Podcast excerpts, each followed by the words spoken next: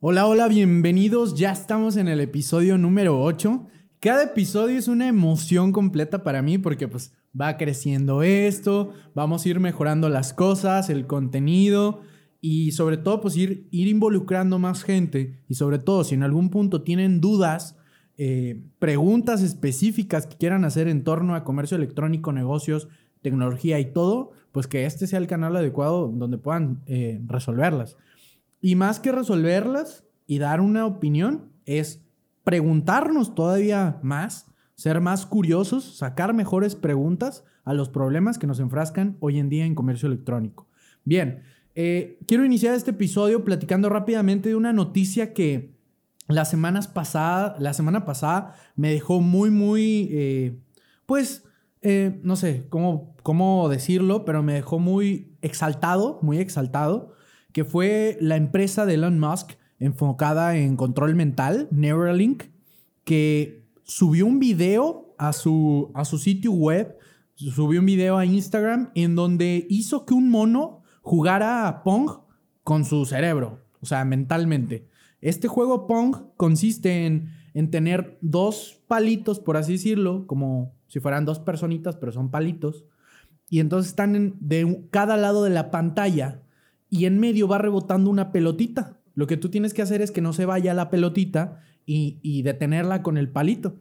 Entonces está, está muy curioso porque el video que subieron, pues al inicio el mono inicia con un juego muy sencillo, que consistía en que el mono tenía, que de hecho el, el nombre del mono es Payer, tengo entendido, algo así, pero el mono tenía un joystick en el que iba moviendo una pelotita a una sección, a un cuadrante dentro de la pantalla. Entonces era algo muy sencillo, ¿no? Era como mover el cursor de tu computadora y llevarlo a una esquina. Entonces en la pantalla se ponía en un color la zona en donde tú tenías que llevar la pelotita y el mono lo hacía, ¿no? Con el joystick.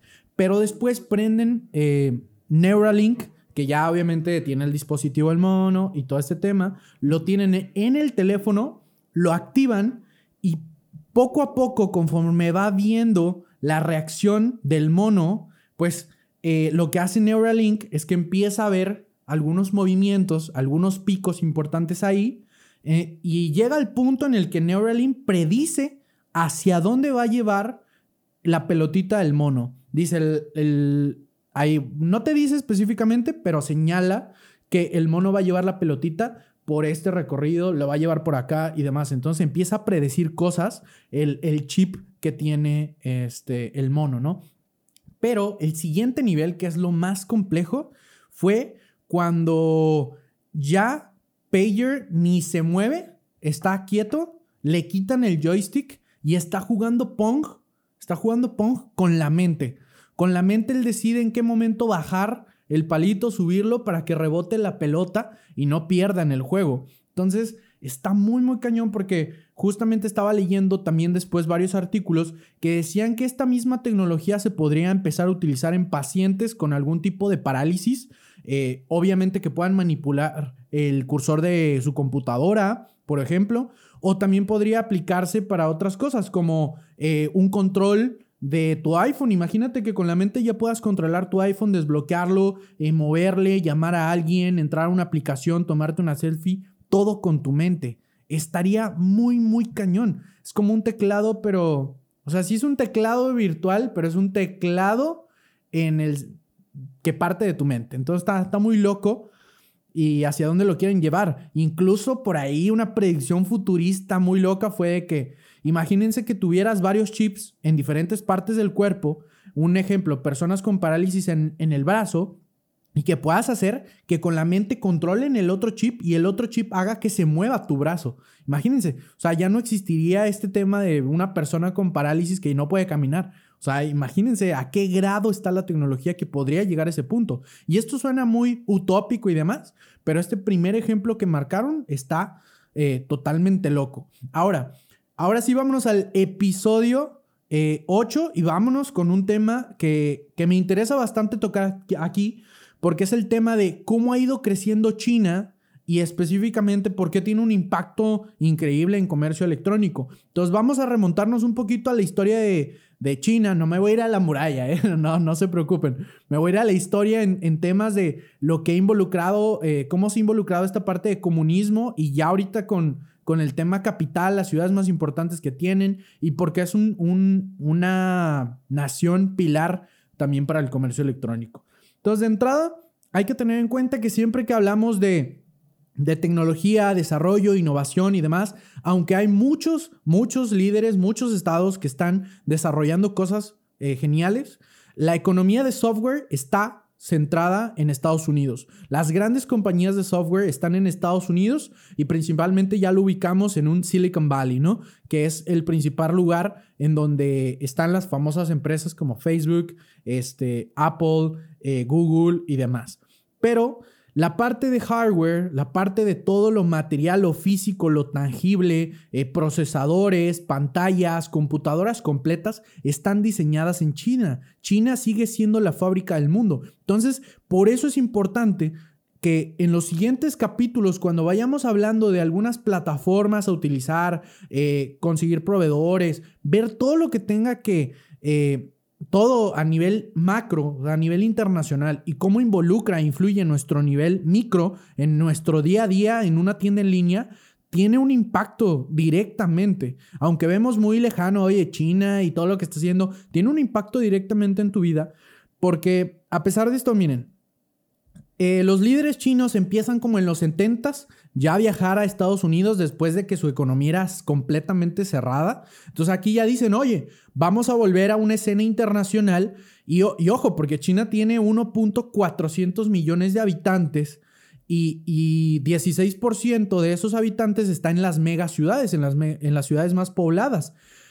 Y en datos de comercio electrónico, eh, algo muy muy relevante es que el 41% de todas las computadoras que se hacen en el mundo están diseñadas, están hechas en China y el 70% de los celulares también. Entonces esto está muy cañón porque influye en la manera en la que vamos gestionando todo en, comercio electrónico.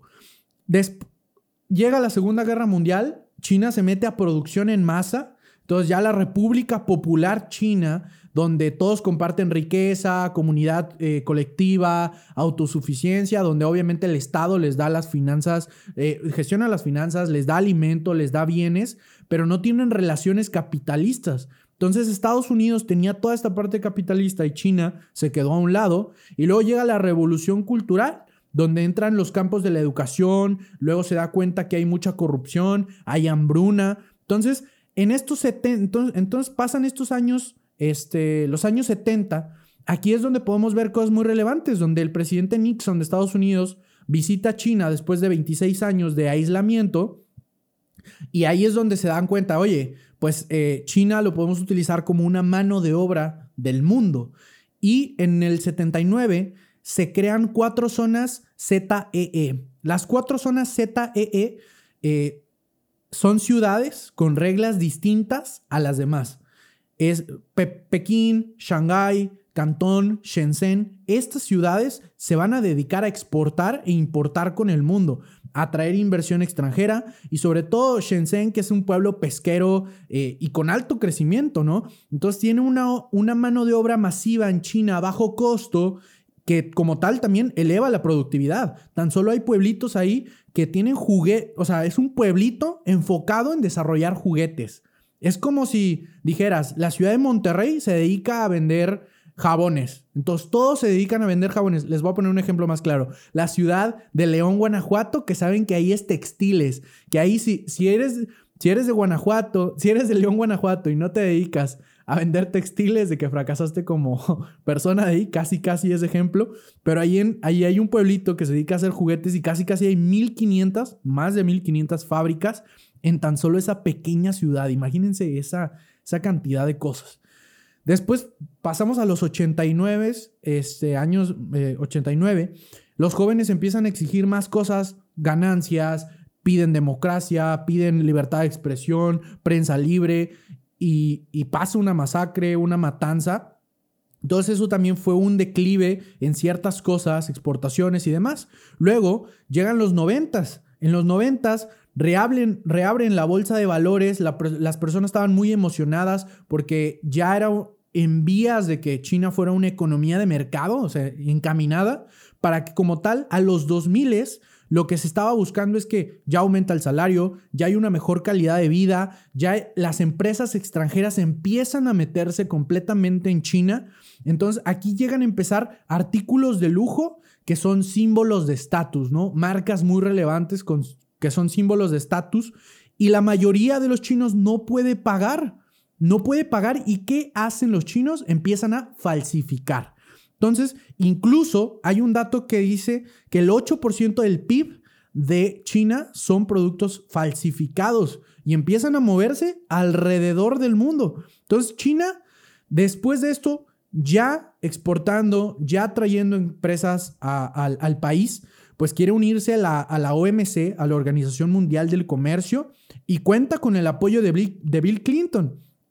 Pero, pues obviamente los, los productos falsificados o, las personas que falsifican cosas, pues es algo que es, es un conflicto enorme para toda la nación, ¿no? Entonces China promete frente a la OMC reprimir estos grupos. Sin embargo, aún hay datos que dicen que el 85% de todo lo falsificado en el mundo sigue produciéndose en China, a pesar de eh, lo que ya mencionamos, ¿no? De que iba a haber una represión a este tipo de grupos. ¿Qué se falsifica? Teléfonos, carteras de lujo, calzado, ropa deportiva, tanto algunas marcas importantes, Nike, Adidas y demás. Y incluso también esto para el sector de comercio electrónico, el 20% de los cosméticos en China son falsos, ¿no? Hay que tener mucho ojo con eso. Y ojo, también aquí, eh, regresándonos tantito, en antes de los 2000, en el 98, pues obviamente se le da el apoyo para entrar a la OMC. Y aquí la economía de China ya se levantó bastante, que China ya tiene una, una evaluación de, de, nación de un billón, de un billón, frente a Estados Unidos que tiene nueve billones. Entonces ya eh, hay una diferencia enorme, pero China ya eh, se empieza a ver como una potencia referente, poco a poco. Luego, en 2008, con esta crisis global, pues 2.6 eh, eh, millones de, de, empleos se pierden tan solo en Estados Unidos. Obviamente las fábricas cierran en China porque pues, la crisis no respeta fronteras. En este caso, el Estado manejaba todo y lo que hace el Estado en China es que compensa las pérdidas. Pero ¿qué pasa? Muchas fábricas cierran porque la gente en Estados Unidos deja de comprar. Y si todo lo que producía China era principalmente para Estados Unidos, pues la gente dejó de comprar. Y eso pasó también ahorita en la pandemia. Que la gente dejó de comprar en algún punto y que los, y los que compraron se fueron a nuevos canales. Y en este caso también pasa el ejemplo del, de comercio electrónico, en donde crece debido a las restricciones de que pueda salir, contacto con las demás personas, la facilidad. Hay gente que sí tiene el dinero para pagar este tipo de pagos, de, servicios, perdón. Entonces, ese tipo de cosas podemos ver muy similares en ciertas situaciones en diferentes épocas. Entonces, después China empieza a invertir en África, empieza a invertir en Asia e incluso inicia una iniciativa de cinturón y la ruta de la seda, en donde crean una infraestructura desde la costa de China eh, este hasta Londres, ¿no? Carreteras, trenes, oleoductos con otros países. Y entonces empezamos a ver muchísimo, muchísimo movimiento. Este, pero datos del 2018 nos dicen que China está ya cerca de Estados Unidos y se cree, se cree que para 2025 China ya haya superado en valuación a Estados Unidos, ¿no? Entonces, pero algo que sí es muy clave aquí, fuera de estos datos, es que las naciones no solamente se miden por un éxito económico y de poder, sino que obviamente las personas buscan más opciones, este, y pues es el, esa es la clave, darle más opciones a la gente para que pueda crecer, ¿no? Entonces, hasta aquí, esto es una pequeña parte histórica de poder ver cómo China ha ido creciendo, cuál es lo más relevante. Y ahora, dentro de China hay una empresa que se llama Alibaba.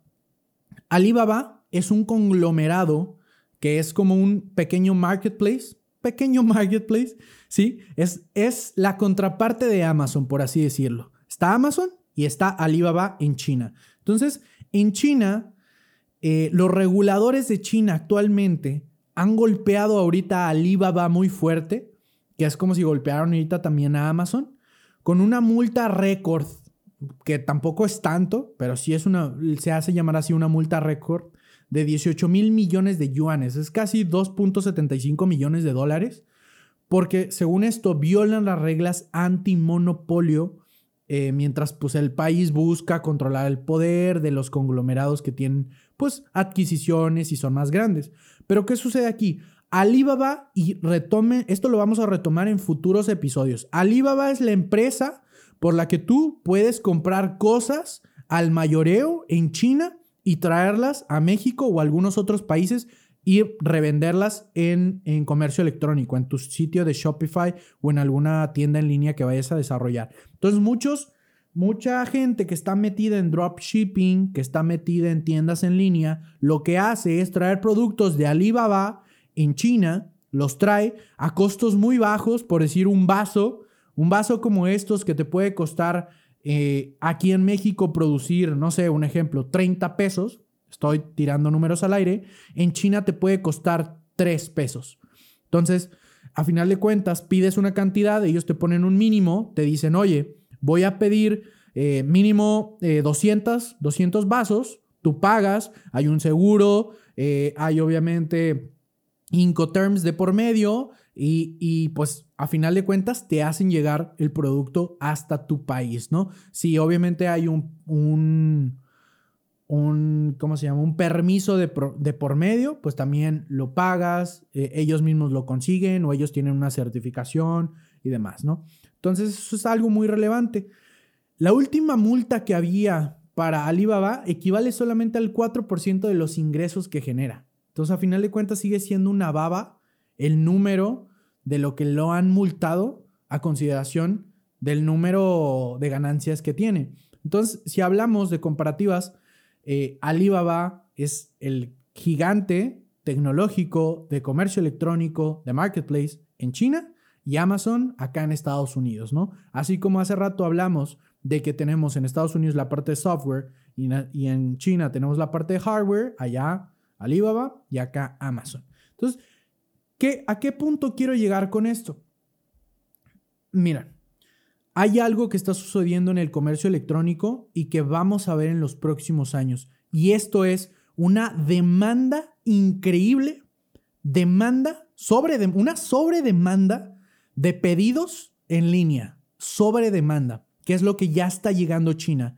China, eh, un ejemplo, hay docenas de repartidores de comida que aguardan impacientes afuera de un edificio, afuera de, imagínense, estamos aquí cerca de Fashion Drive, un ejemplo aquí en Monterrey, y de repente ves afuera de la Torre de Banorte o afuera de algún, de algún lado que hay como 30 repartidores de comida, todos alocados, gritando, eh, ¿quién tiene el número 1514? ¿Quién tiene el número 1522? El número 1318 empiezan a gritar como locos por todos lados y, y no, de entrada se vuelve un, un, ruidero ahí, pero pues gritando los últimos cuatro dígitos del número de teléfono para entregar el pedido. Y esto sucede en estas cuatro enormes ciudades en donde las reglas de trabajo funcionan diferente que Pekín, Shanghái, Cantón, Shenzhen, que eran las cuatro ciudades que les mencioné anteriormente.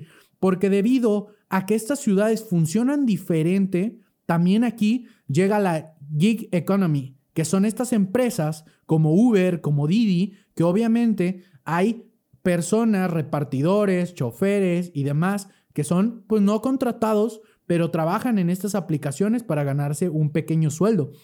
Lo que sucede en China es que las personas no tienen los suficientes recursos o no pueden generar los suficientes recursos para mantener y tener el estilo de vida que quieren tener trabajando en el campo, ni tampoco los beneficios que les darían trabajar en las fábricas. Por lo tanto, optan por trabajar para la gig economy, que sería trabajar para Didi, para Uber, algunas de estas empresas. Pero ¿qué pasa? Aquí entra un tema del sueño de conveniencia extrema. Estas dos empresas, y también en China, aparte de Alibaba, hay otra empresa enorme que se llama Tencent, que son los dueños de WeChat. Entonces, ellos dos buscan obviamente el sueño de conveniencia extrema. Recibir en una hora cualquier producto a cualquier hora. Eso es a lo que se dedican prácticamente. Entonces, imagínense, que estén viajes todo el tiempo en China con la cantidad de gente que hay en estas cuatro ciudades más relevantes y se están transportando comida preparada, fruta, papelería, medicinas, bebidas, eh, servicios de recogida de ropa, sacar a pasear perros, mensajería, todo esto saturado como si fuera Ciudad de México, intenso, y tratando de garantizar un envío de 30 minutos o de una hora. O sea, incluso ya no hay gasto mínimo para el pedido.